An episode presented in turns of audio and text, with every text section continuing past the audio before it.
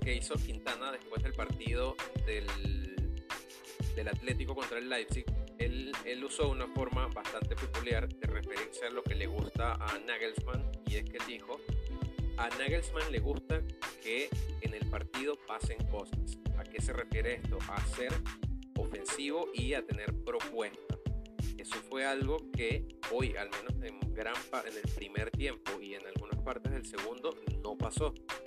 Se vio claramente que, este Leipzig, bien sea por nervios, bien sea por planteamiento, la verdad, eh, hay, habrían personas que podrían condenar o, no condenar directamente, pero tomar la palabra de decir Nagelsmann hoy, de cierta forma, eh, traicionó su idea.